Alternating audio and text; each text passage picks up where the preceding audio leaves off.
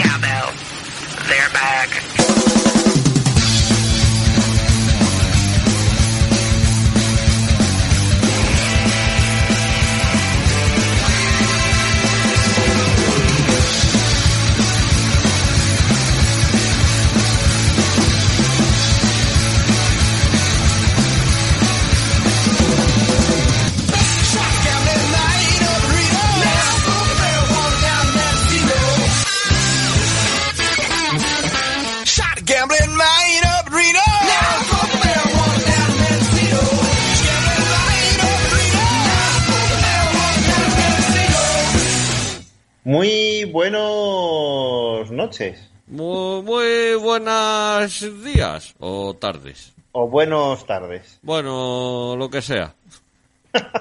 Muy buenas, Emilio.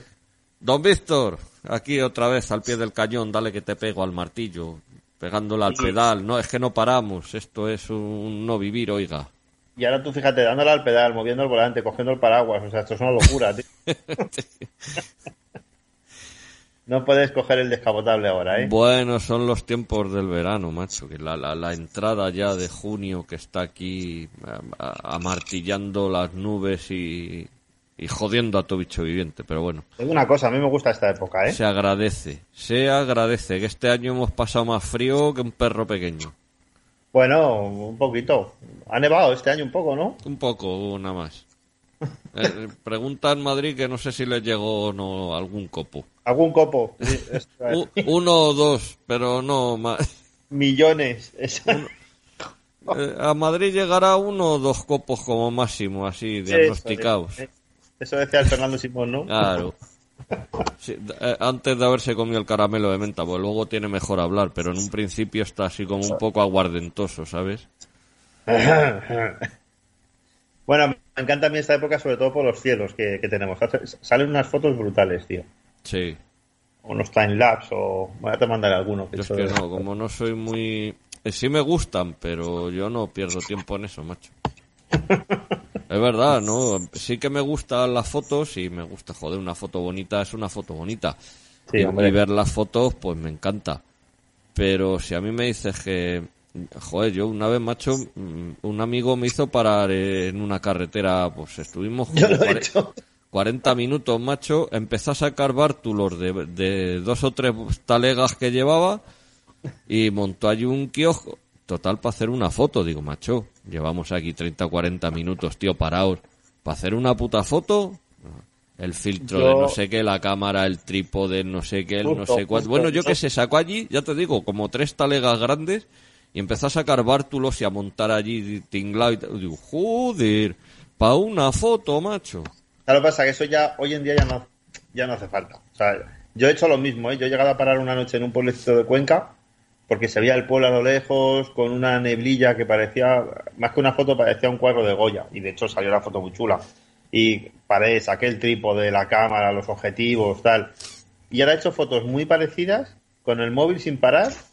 Qué, qué barbaridad. Y te salen prácticamente iguales, ¿eh? Sí, yo, yo te estoy hablando de la, de la época analógica completamente, o sea que... Claro, Pero bueno, sí que es verdad que aquello, pues, media hora, vamos, para hacer una foto, digamos, no me joda, venga, anda, recoge toda la mierda esa y tira para el coche que nos vamos. Cuando eras joven, ¿no? Con los coches a pedales y eso. Qué, qué bárbaro, macho. Alucinante, en fin. Bueno, pues, pues nada, que aquí estamos otra vez en On the Road Again, en la KWC Americana Radio Station. ¿Y qué nos traes hoy, amigo Víctor? Pues mira, hoy vamos a hablaros del Plymouth Fury. De, bueno, sobre todo el del 58. Eh, mucha gente dirá, el Plymouth Fury, ni puñetera idea. Ah, ya lo sé. Es que tiene, es un coche que tiene nombre propio, ¿verdad? Sí, señor, se llama Christine. Eso es. Y muy mala leche. Y tiene... Tú lo estrellas contra la pared y por la noche se estira, se hace un lifting, se queda igual que estaba antes de darse el leñazo y al final te la juega y te ciega la vida. De hecho, le gusta mucho darse contra las paredes siempre y cuando haya gente. Eso, em, eh, contra la que est- estampar. Eso es. Entonces, se hace el lifting y preparado para Bueno, es, otro. es un coche precioso, pero si habéis visto la película Christine, pues este es el coche del que vamos a hablar fundamentalmente hoy. Y es un coche que no perdona. Si te equivocas, te la juegas. Y luego, mira, os traigo hoy, que yo no sé si vamos a poder hablar, o sea, todo lo que os traigo, y si no, hablaremos el, el sábado de la semana que viene otro poquito más.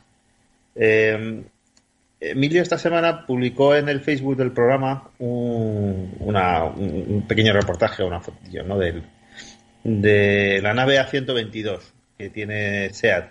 Sí, bueno, creo que era un vídeo, era un vídeo de YouTube, pero... Y es muy curioso. De hecho, cuando hicimos el, el programa de Carrero Blanco con, con nuestro amigo Bueno, Alberto, de Carrero Blanco, no, del, del Dodge de Carrero Blanco.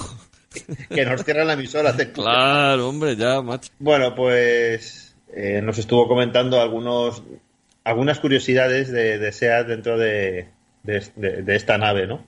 Como era el, el SEAT Toledo eléctrico o, o como era, creo que habló también del papamóvil, ¿no? Sí, sí, sí.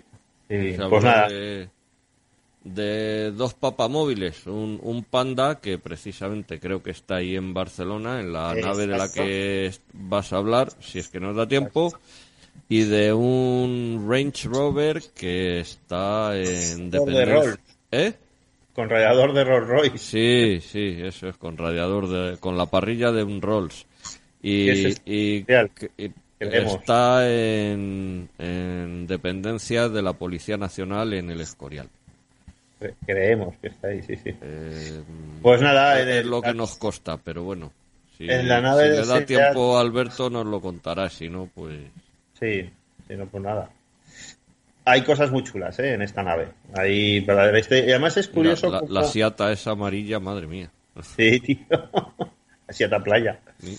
Nada, hay, hay cosas, hay cosas muy curiosas y además eh, la historia en sí de la nave es muy curiosa. Eh, luego os, os cuento, bueno, luego o el próximo día o, ya o mañana tarde de noche. Esa- eh, eso es, mañana, tarde, noche. Eso es. Depende Y- de cuando escuchéis el programa, claro. Eso es. Eh, o, donde estéis. o- Y si estáis en el equinoccio o en el solsticio. Eso es. El equinoccio está en Majadahonda, ¿no? No, el equinoccio está del paralelo 32 para arriba. Luego de para abajo es el solsticio de invierno. Juraría que he estado en, en Majadahonda en un sitio que se llama el equinoccio. no es de verano, ta- también, también. Eso Ah, es lo vale. que dices tú, pero es para darle propaganda al otro. Ah, vale, vale, vale. Bueno, pues nada, eso Pues- es lo que os traigo hoy. Musicalmente, bien, pues si te parece ponemos un temilla para ir entrando, eh, para calentar motores. Y, y este, bueno, esto es un tema que esto sí que es una auténtica declaración de intenciones. Verás. Estamos hablando del año 78 por ahí aproximadamente, Ah, entonces vas a poner algo del Fari. eh, de Antonio Molina. El tema se llama Resistiré y es de un grupo que se llamaba Varón Rojo. Otra cosa no, pero caña toda la que quiera. Declaración de intenciones, vamos para allá.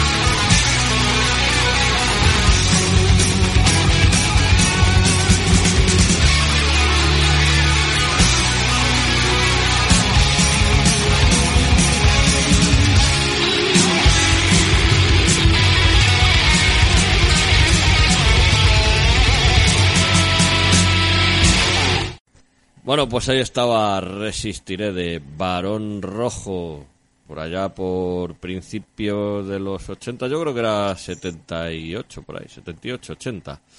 Buen rollo, ¿eh? Oh, menuda caña. Resistiréis. Pues eso, declaración de intenciones, aviso a navegantes, vamos.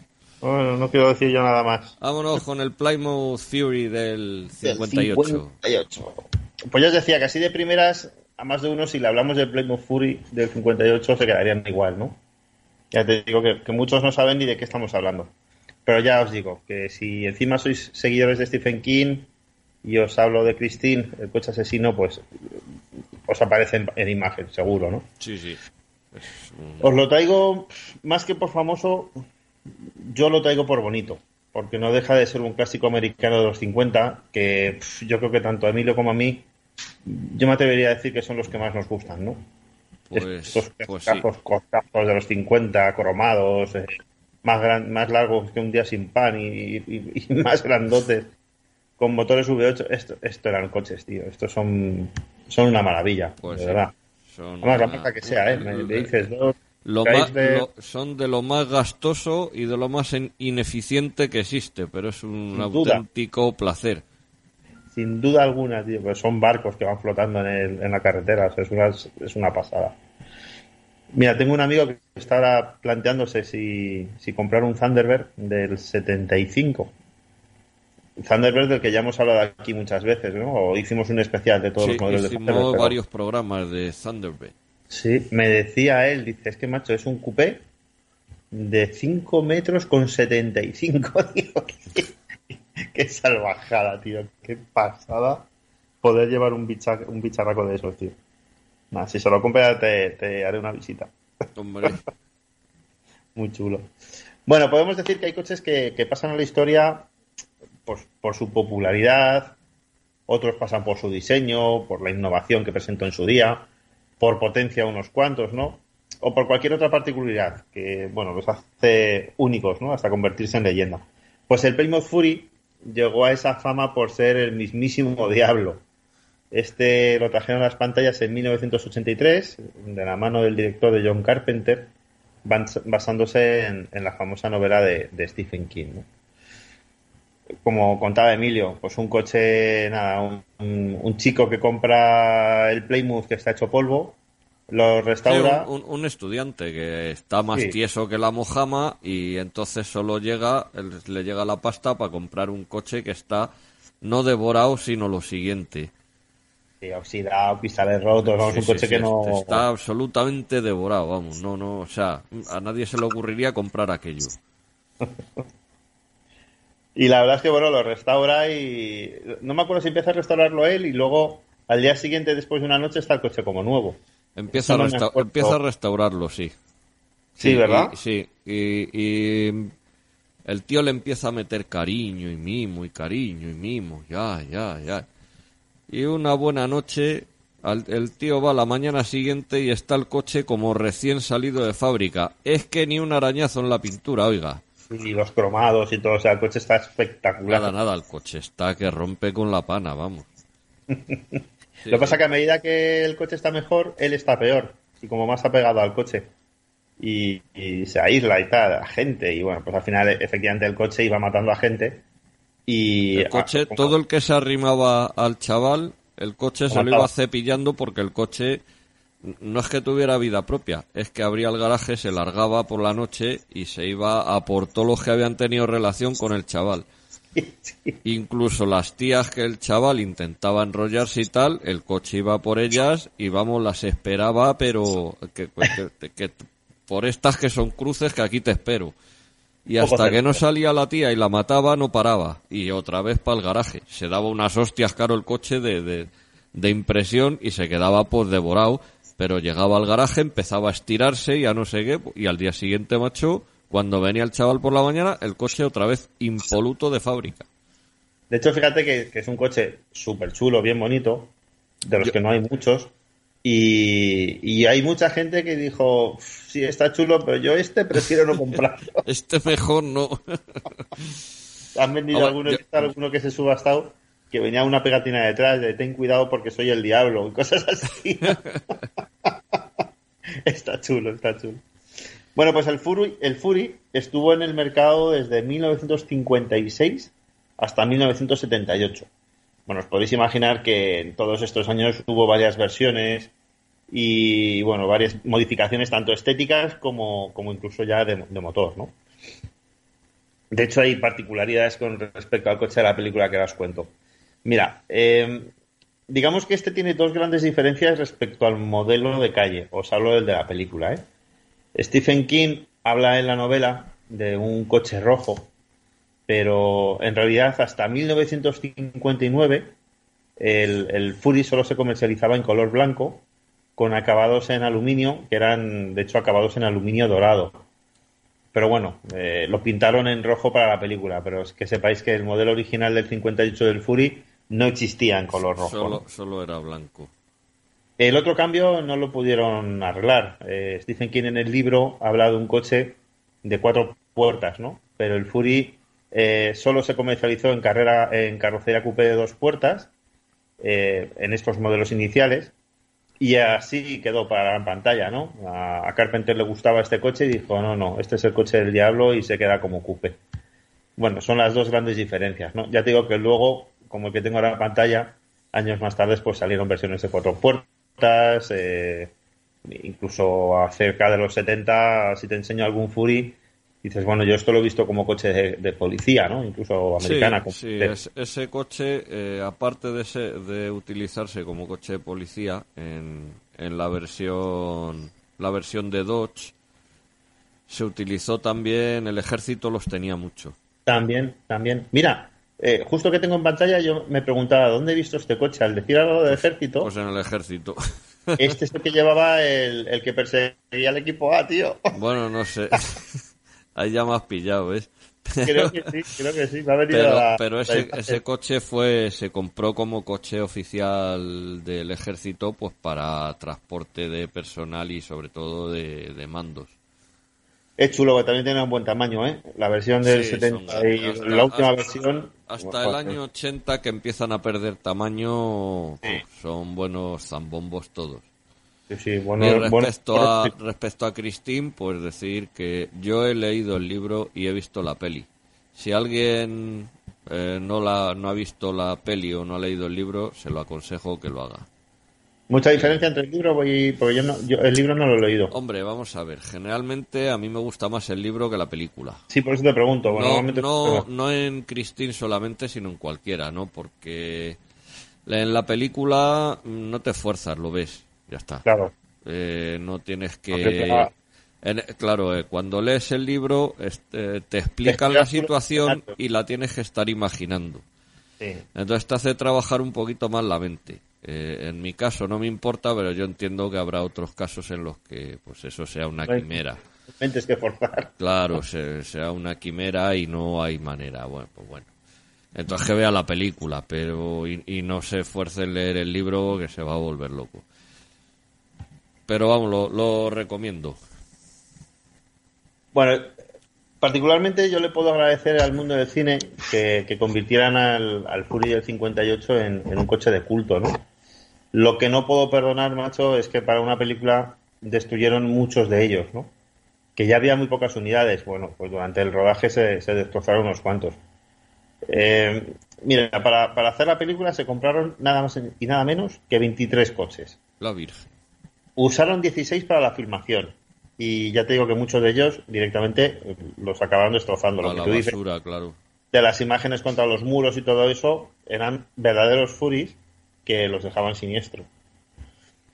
Ya te digo, imperdonable, porque en el 58 solo se hicieron 5.000 unidades, de los que ya te digo que no quedaban muchos, y destrozar tan solo uno ya considero que era un crimen. Y si este zambombo ha destrozado 16, pues matarles poco, pero bueno. Claro, es lo que te digo. Haz una maqueta tamaño natural, ¿no? O, Sí. o haz un- hay muchas películas que te cogen un coche y te lo camuflan, ¿no?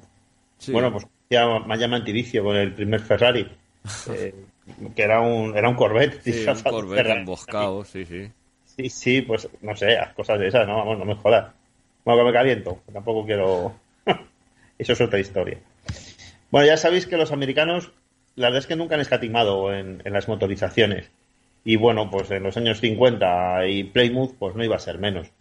Para empezar, montaron un motor V8 con doble carburador de 5.200 centímetros cúbicos que desarrollaba 240 caballos. Bueno, yo creo que no está mal, ¿no? En esa época estos motores, en España, por ejemplo, yo creo que... con, esos los- caballos no creas tú que esos bichos No, saltaban no, no. mucho, ¿eh? Pero vamos, 5.200 centímetros cúbicos, V8, efectivamente, además, aunque tuviera muchos caballos, estos caballos no son como lo que estamos acostumbrados ahora a pisar y que te quedas pegado al asiento. No. No, no. Otro tipo de conducción y otro tipo de motorizaciones. Estos son caballos de fuerza, no de reprise. Sí, exacto. Bueno, esto fue, así se presentó en el 56, porque en los modelos como el de la película, tanto el de 58 como el de 59, subieron la potencia hasta los 290 caballos.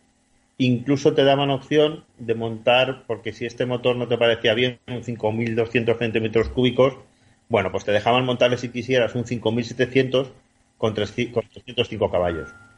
Bueno, eso ya iba mejorando un poquito, ¿no? Pero ya te digo que, que hoy en día, si tú coges un coche de 300 caballos, se te sale lo moco.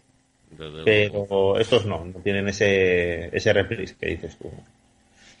Bueno, en 1959 se introdujo el Sport Fury, o el Fury deportivo, como, como tope de gama, ¿no? Se introdujo también una versión de cuatro puertas y, y una familiar aparte de, de un modelo descapotable. Eh, precioso, por cierto. Y posteriormente siguieron sacando nuevas versiones hasta un total de seis generaciones con, bueno, ya te digo, con modificaciones Pues fíjate, del 58 al 70 y pico, eh, los cambios de estilo en carrocería, pues son por lo menos, por lo menos, por lo menos tres, si no cuatro. Sí, el cambio más radical fue a principios de los 60, que le quitaron las aletas tan características de- del modelo en, en la parte de atrás, ¿no? Pues tipo... Claro, y- y, y los tipo- faros tan marcados por encima del capó y eh, ya empiezan a, gritar, a quitar cromados. eh, eh, bueno, es Claro, ¿qué también va, un poco con la moda, ¿no? De todos modos, Sí. decir que, que estos mismos modelos de, de Plymouth, al ser eh, de una misma corporación, eh, los tenéis también eh, bajo marca Dodge. En, en algunos casos el Coronet, en otros el Coronado, en otro, bueno, dependiendo de, de los modelos y los años, eh, cambian de Sí, sí. nombre, pero pero ese mismo lo tenéis en, en Chrysler, en, bajo marca Chrysler y bajo marca Dodge. A mí me encanta, macho. Me parece un... Es que esta- ya te digo que esta época fue yo creo que Ah, la es, época una- del es- mercado es una auténtica pasada, macho. Eso debe pesar como 2.500 kilos o 3.000 Por lo el menos. coche. por lo menos. Y encima es eso, las suspensiones que van es que tú vas, tú vas flotando, tío, es una, es una pasada. Luego a final de los 60 o ya entrando hacia los 70, creo que todo el mercado se fue, eh, mira, pensaba mucho cómo, cómo, cómo, cómo nombrarlo, ¿no? Yo creo que se fue vulgarizando de ser coches únicos y un mercado único, que tú ves un coche americano de los años 50 y sabes que es un coche americano de los años 50, no te entra duda si es, si es asiático, si es... No, no, o sea, estos son únicos, macho. Bueno, Pues- eh, mm, eh, hombre, son evidentemente son copias, pero pero cuando me dio por poner en Facebook los coches soviéticos, los SIL presidenciales y todos esos, los Z y L, eh, sobre todo, los Chaika, los tal, eh, son muy parecidos, ¿eh? Pero, hombre, Pero sí que tienen ese corte ruso, ese corte Sí, el, corte soviético es que, macho, uf, ya no pidas más. O sea, la, la, la eh, eh, yo qué sé, es que no sé cómo decirlo, macho, la, la tristeza de espíritu es, es intrínseca. Ahí la has dado. Eh, este, ese, esas- Claro, es, eh, no sé decirle tampoco, pero ese halo oscuro que rodea a todos los iconos está reflejado en sus coches, es verdad, tío.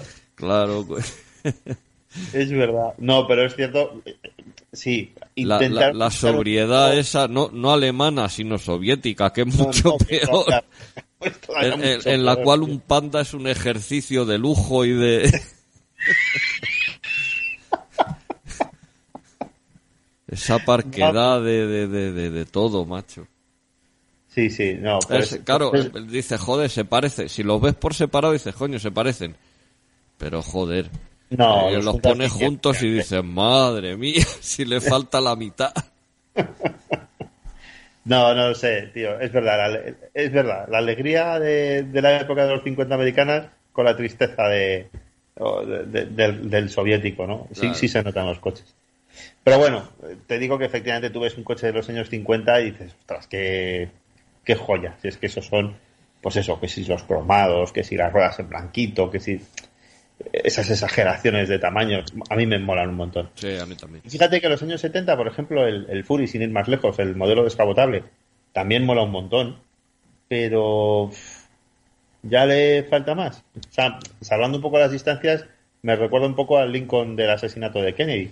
Bueno, si le miras el morro un poco, la trasera en cambio es más de Thunderbird. Sí, sí.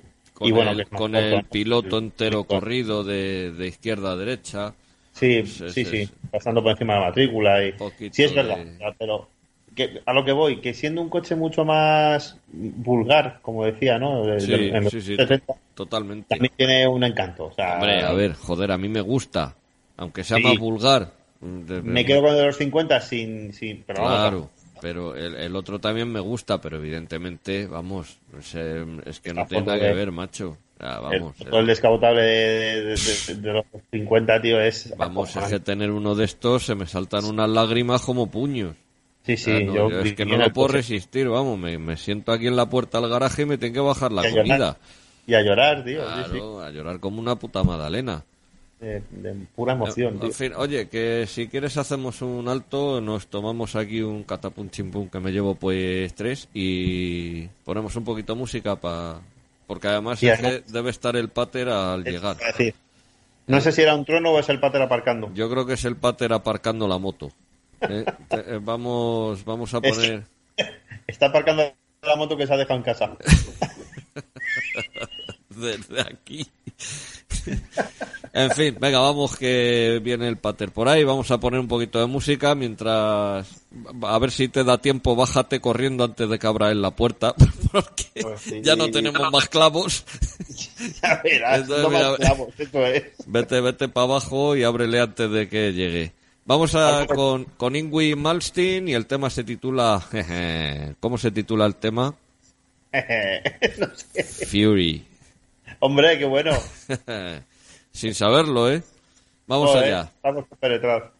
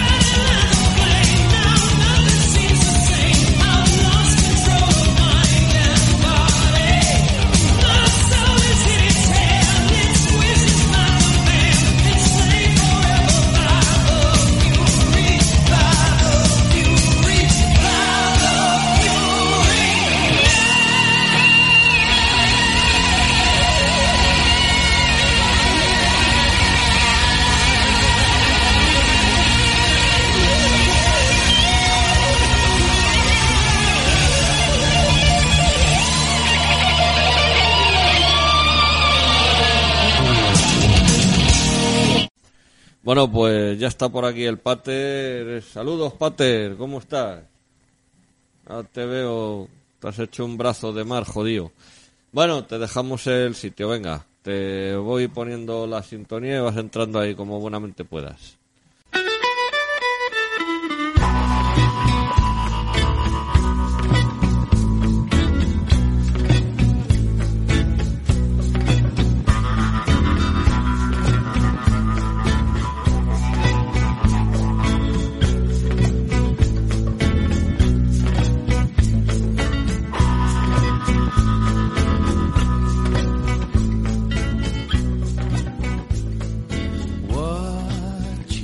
Saludos, amantes del motor.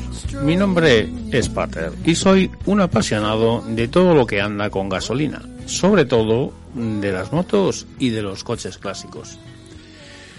Tengo un gran defecto y es que me gusta leer, me gusta informarme, me gusta saber de cosas. Y cuanto más leo sobre esta persona, más entiendo eh, que nunca eh, se fue justo con él.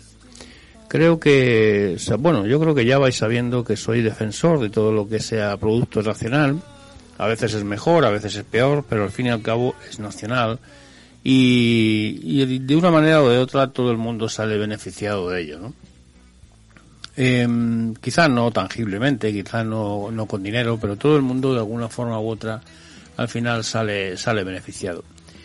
Bien, eh, de la persona que cada vez que leo me, o me informo o leo cosas más eh, importantes o más completas, me doy cuenta de que quizás no, no fue este país todo lo justo que tenía que ser con él, es de, de un gran empresario gallego. Hablo de don Eduardo Barreiros. ¿Que quién fue este hombre? Pues yo creo que cuanto menos el apellido os suena a casi todos. Fue un empresario industrial español, como ya he dicho, desde los años 40 hasta los 90. Es célebre por la transformación patentada de motores de gasolina a diésel. No que los inventara, sino que consiguió lo que hasta ahora no se podía o lo que hasta aquel entonces no se podía, que era cambiar motores de gasolina y transformarlos a diésel. No digo a fabricar nuevos, digo transformarlos a diésel. Y por la eh, posterior fabricación de camiones y vehículos industriales. Por esto, principalmente, se le conoció. La demanda de transformación de motores hace que funde Barreiros Diesel.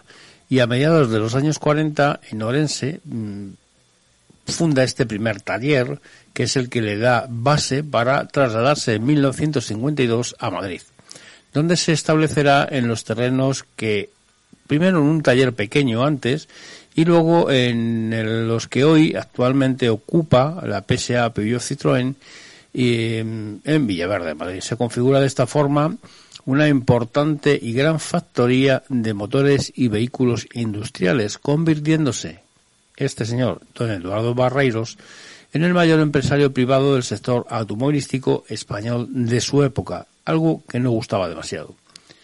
Que logra además contactos y acuerdos de asociación con diversas compañías de Europa y Estados Unidos. Estamos hablando de una España que todavía está un poco cerrada, por no decir bastante, a todo lo que viniese de fuera. Todo ello a pesar, como digo, de muchos conflictos y obstáculos por parte del INI y en NASA. El INI era el Instituto Nacional de Industria y en NASA pues era el derivado. Eh, que mm, estaban dirigidos por eh, personas afines al régimen de aquel entonces y que además fabricaban de forma nacional el gran vehículo Pegaso. Se consigue o consigue grandes éxitos en el campo de la fabricación de motores industriales, en la de camiones, autobuses, tractores, furgonetas, etc. Y más cosas que no se le dan mucho bombo, como fueron las, carre- las carretillas ele- elevadoras y un montón de productos mm, de ese tipo que parece que no tienen demasiada importancia, pero que ahí están y se vendieron muchísimas en aquel entonces. Sin embargo, no logra una total penetración en el mercado de automóviles eh, turismos, para lo cual se asocia con la norteamericana Chrysler, fabricando el Simca 1000, Simca 1200 y el Dodge Dart. Eh, Barreiros hacía muy bien los camiones, los tractores y demás, pero siempre tuvo atravesado el tema del coche de turismo y, bueno, pues tuvo que buscar de alguna forma eh, pues eh, ese convenio, esa asociación con una firma importante. En este caso escogió una muy, muy, muy importante que más tarde le pasaría factura. En 1963, Barreiros firmó un acuerdo con la multinacional Chrysler y a pesar de lo que pudiera haberse encontrado mediante eh, este acuerdo, el mismo, eh, la solución, esa solución que buscaba financiera, eh, no, no, no, al final no era lo que él había pensado. Eh, bueno, pues había problemas financieros derivados del gran volumen de letras por las numerosas ventas a plazos. Él eh, había mm, promovido que todo el mundo que quisiera y quisiera trabajar podía tener un Barreiros y de alguna forma pues eh, mm, hacía ventas a plazos eh, de forma muy muy eh, lo que hoy se valía riesgo no existía. Claro, por eso había tantos barreiros, pero llega un momento que los, los bancos cortaron. Entonces, por eso entró Chrysler con el aporte económico. Además, pronto se demostró que el verdadero interés de la multinacional norteamericana, como todos ya hemos sabido después, sobre todo era pues la introducción de sus modelos Sinca y Dojedar en el mercado mm, español. Cuando hablamos de Sinca, muchas veces la gente piensa que, Sinca era española. No, no, Sinca era una firma francesa que, que pertenecía al grupo Chrysler, eh, igual que el DOS, el Dojedar, y, y, bueno, pues Chrysler directamente, ¿no? Eh, pues esto aprovechó esta, esta infraestructura creada por Barreiros y eh, distribuyó todos sus vehículos en, o intentó distribuirlos en España. La industria automovilística necesitaba de enormes inversiones y economías de escala, a cuya altura no pudo estar en aquel entonces eh, por estas causas que hemos dicho don Eduardo Barreiros. En el año 1969 Chrysler toma el control del 100% de la compañía en medio de una gran polémica porque aquello al final era una familia más que una empresa. Recordamos que, que o por lo menos lo decimos, que Eduardo Barreiros le llamaban el patrón, pero porque lo mismo estaba en oficina que estaba en taller. No dejaba nunca de trabajar y era el primero que se ponía el mono para estar con sus eh, empleados o sus compañeros en ese momento, ¿no? Entonces eh, se creó una gran polémica en aquel entonces. Eduardo Barreiros pierde pues el control de Barreiros Diesel y dimite como presidente y firma un acuerdo por el cual se ve obligado sin más remedio a pasar un lustro de inactividad forzosa en la industria del motor. Eh, transcurridos unos años, creo recordar que eran cinco, si no recuerdo mal, eh, transcurridos esos años, eh, bueno, pues hace ciertas actividades, pero mm, eh, bueno, pues sí que lo hacía y lo hacía bien, pero su pasión y su vida era la mecánica, así que eh, pasado y transcurridos esos años donde la firma ya queda restringida, regresa de nuevo en los años 80 al mundo. Y después de haberse dedicado a actividades industriales, como he dicho, diversas, eh, pues constituye eh, Diesel Motores Industria, sea Dimisa, que diseña, construye y fabrica nuevos motores diésel y establece su última residencia en Cuba, que remedio, donde dirige, y ojo a esto, donde dirige el plan de desarrollo automotriz y diferentes industrias de automoción. O sea, aquí no se le permitió y eh, en Cuba sí. En fin, esto es lo que hay con los grandes empresarios que muchas veces ahí mm, hablamos ahora de lo de Barreiros, pero hay gente, hay constructores, hay arquitectos, hay mucha gente que tuvo que salir de aquí o ha salido de aquí, no se le ha reconocido, incluso ahora en la actualidad no se le reconoce o no se le ha reconocido y han tenido que salir eh, fuera. Y son más eh, profetas fuera que dentro. En fin. Bueno, gracias por estar ahí, por haberme escuchado, gracias por eh, bueno, pues por escuchar este programa en sí. Y si os apetece, pues nos volvemos a escuchar la próxima semana en, en estos minutos. Sin más, me despido de vosotros, un fuerte abrazo y nos vemos en carretera. Adiós.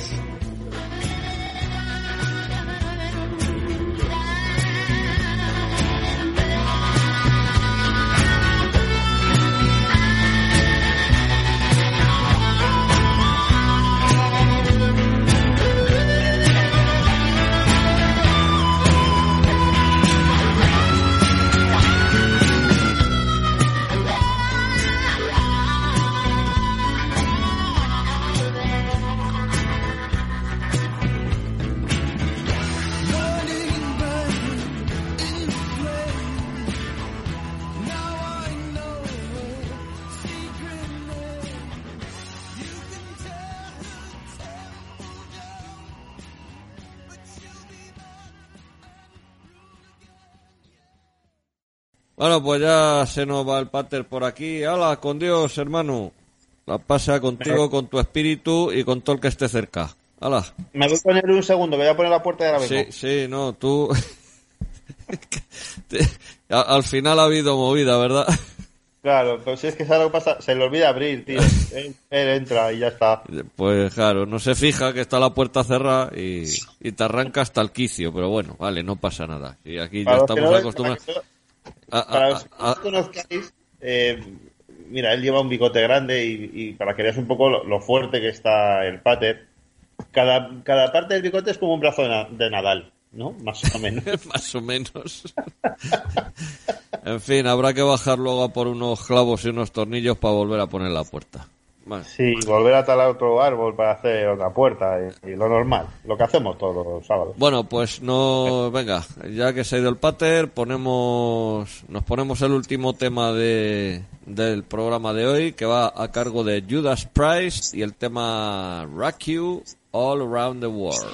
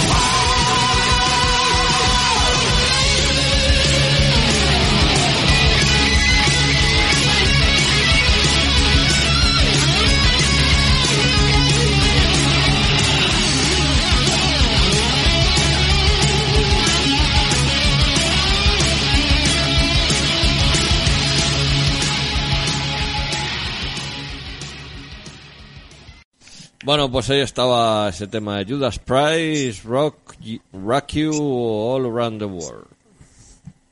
Y seguimos, ¿dó- ¿dónde estamos? No hemos dicho nada, vamos a poner Yo ya ni me acuerdo, saca la chica hombre. propaganda. Voy a ver quién sale por aquí, que esto no te puedo fiar nunca. This is KWC Americana radio station and you are listening to On the Road Again.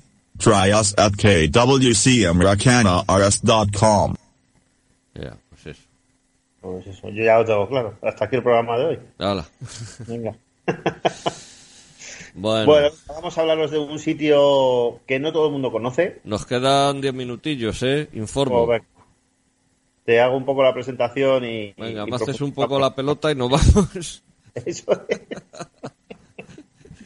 bueno, hay un sitio en, en- en Barcelona, eh, justo enfrente de donde estaba la, la primera nave de, de SEAT, que, bueno, pues guarda un pequeño... SEAT, Sociedad tesoro. Española de Automóviles de Turismo. Eh, exacto. Pues es un, es un lujo lo que tienen dentro, porque han ido guardando coches de toda la historia de SEAT. Eh, fíjate que de hecho se han estado guardando coches que, que en su día se mandaron destruir. Y hubo una época en SEAT donde hablar de Fiat o reminiscencias de Fiat era, era tabú. Hombre, era nombrar la soga en casa al ahorcao. Exacto, exacto. Y se mandó destruir todo lo que tuviera relación con el pasado de SEAT y reminiscencias de Fiat. Y hubo alguien que dijo, pues yo no los voy a destruir, yo los voy a ir guardando, los escondo y, y a ver qué pasa.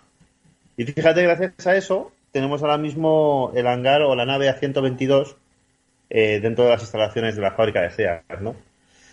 Eh, tienes cuatro filas de coches, muy largo, cada fila de coche tiene pues unos cuantos, no, no, no los he contado, no te sé decir, ¿no? Pero están aparcados en forma de espiga y, tienes desde el primer SEAT que se hizo hasta eh, los últimos concept cars que se han presentado en, en algunos salones del automóvil, ¿no? Entonces están ahí pues los más de 70 años que tiene ya la marca española. Y coño, es que SEAT, vale que España hemos tenido dos marcas muy punteras, como Hispano Suiza y como Pegaso, pero con la importancia y la longevidad que tiene SEAT, pues, pues, pues no hemos tenido otra marca, ¿no? Hombre, a ver, eh, lo de SEAT ahora mismo es como el Toyota Corolla. ¿eh? Sí. Vale, pero en fin, que sí, eh, la importancia que ha tenido SEAT, porque realmente SEAT ha sido. Eh, El- motor de España. Ha ¿eh? sido, sí, ha sido el coche que ha permitido a los españoles en el año 50, en los años 50 y 60, poderse ir a Benidorm. ¿eh? Sí, sí, y poder tener, como, como contaba luego, poder tener ambulancias, poder tener un servicio de taxis después de la guerra, todo eso se le debe a, a SEAT. Entonces, bueno, los coches digo- oficiales eran todos SEAT. En un Sí, principio los 1400, luego los 1500 y todo ese rollo. sí, te digo, cerca del puerto de Barcelona hay un lugar pues, donde en 1951 comienza a forjarse la historia de, de esta gran pequeña marca, ¿no? O esta pequeña gran marca, o llámale como quieras, me da lo mismo. Bueno, hoy en día esa primera nave ya no existe, ¿no? Eso ya no está. Porque, bueno, tuvieron que devolver los terrenos al consorcio de la, de la zona franca, que es la entidad pública que gestiona ese polígono industrial que es enorme, que envuelve al, puerto de Barcelona, ¿no? Aún así, pues frente al solar donde estaba esa nave inicial, se levanta ahí una nave con un nombre dibujado grande en la puerta, ¿no? Que pone A122. Ya te digo, normalmente, como no está abierto al público, no lo puedes visitar, la gente no lo conoce. Ya. Entonces, bueno, tú entras en esta nave, eh, un poco misteriosa, y, si no es un evento un poco especial, si consigues que te lo enseñen, pues a lo mejor cuando entras te encuentras, pues como cuando entras en un palacete de estos antiguos que están todos los muebles cubiertos, con sábanas y tal para que no se estropeen. Pues el estado normal día a día de esta nave es que todos los coches están envueltos con un plástico para protegerlos un poco de las inclemencias, del polvo, etcétera, ¿no? Salvando las distancias, es como hace un, ya unos cuantos programas hablamos de un descubrimiento eh, cerca de Nueva York de tres naves gigantes que, que había coches de todo tipo, coches únicos, eh, que se iban a empezar a subastar. No sé si te acuerdas. Sí, sí, que sí. estaban en varios pisos, ¿no? Pues están igual, muchos de los coches allí estaban envueltos en este tipo de sábana, ¿no? Medio transparente, que deja ver el coche que hay de- de- debajo, ¿no? Bueno, eh, ya te digo que hay cuatro filas de coches aparcados en espiga y se queda retratada ahí toda la historia de, de, de- toda la marca acompañando a la historia de España, ¿no? Sus modelos, las ideas, su actividad en, en el mundo de la competición. Bueno, pues en definitiva un resumen de los 70 años de historia que tiene, que tiene SEAT, ¿no? Fíjate, más de 70 años hace ya que nació la marca, cerca de, ya te digo, de esta nave, y, ellos guardan la primera unidad, es decir, el primer coche SEAT que se hizo en la historia, que fue un SEAT 1400. Bueno, ya solo eso, me imagino que debe tener un, coste o un valor de, coleccionista bestial, ¿no? El 1400 es el que puso sobre ruedas a la España franquista de los años 50, ¿no? En la que, bueno, eh, solamente podías encontrar en, en las calles o en las carreteras, pues coches preguerra, ¿no? Que estaban remendados una y mil veces, o pequeños cochecillos artesanales, la mayoría de ellos con motores de moto, pequeños inventos que hacía la gente, ¿no? Entonces llega SEAT y fabrica el 1400, que permitió pues restablecer, como os decía al principio, el servicio de taxis, motorizar a todos los generalifes de- del régimen y renovar, Los por generalife, no. ¿qué he dicho? Generalife. los gerifaltes Eso. del. Y renovar, por ejemplo, el, el parque de ambulancias, ¿no? Esto se hizo con, con una versión extendida, una versión familiar, con un chasis alargado del, del 1400, pues eso, que era eh, servía a modo de ambulancia y supongo que también de coche fúnebre, ¿no? Coche fúnebre no lo he visto 1400, pero pero sí es curiosa la ambulancia, pues también enorme, ¿no? Es larguísima. Zambombo, Bueno. mucho cuidado. Eh, sí, sí. Bueno, SEAT, bueno, en realidad no fue SEAT, fue el INI, fue el Instituto Nacional de Industria, el que eligió finalmente a Fiat como socio, porque ellos estuvieron también en conversaciones con Volkswagen, que yo no lo sabía, ¿eh? Yo tampoco. Eh, porque entre otros motivos ellos buscaban una marca que tuviera pues aparte de una gama amplia eh, Fiat fue uno de los favoritos porque tenía en su gama ya el Fiat 1400 ¿no? Y entonces era España del inicio de la recuperación económica tras tras la dura posguerra que tuvo España no bueno toda Europa Bueno, y el, y el 1100, que era más o menos parecido, pero más chiquitillo. Sí, sí, sí, pero claro, para sea de buscaban algo de este tamaño, ¿no? Para empezar, para meter algo así en nuestro país, ¿no? Entonces, bueno, pues para recuperar los servicios esenciales y dotar a, a todas las flotas de las entidades públicas, pues Volkswagen en ese momento solo tenía o coches de guerra o el escarabajo. Y entonces no cumplía este perfil, ¿no? Así que finalmente eh, eligieron a Fiat, que tenía una gama mucho más amplia y más desarrollada para este tipo de, de, de mercado que estaba buscando España. Bueno, ¿no? compañero, tenemos que seguir el próximo programa porque nos hemos quedado sin tiempo. Pues venga, me quedo con Así Wilfredo. que el próximo programa, si te parece, terminamos con... Pues casi podríamos hacer un especial en el próximo programa hablando de cosas curiosas de, Ah, pues, de pues también, ¿por qué no? Vale. Sí, si quieres, sin problema. Venga, pues nos vemos el sábado, amigos. de- Pues nos vemos el sábado próximo aquí en la KWC Americana Radio Station. Y esto ha sido On the Road Again. Otra vez, lo mismo. Eh, yeah, que hierre, que R. Adiós, don Víctor. Adiós, don Emilio.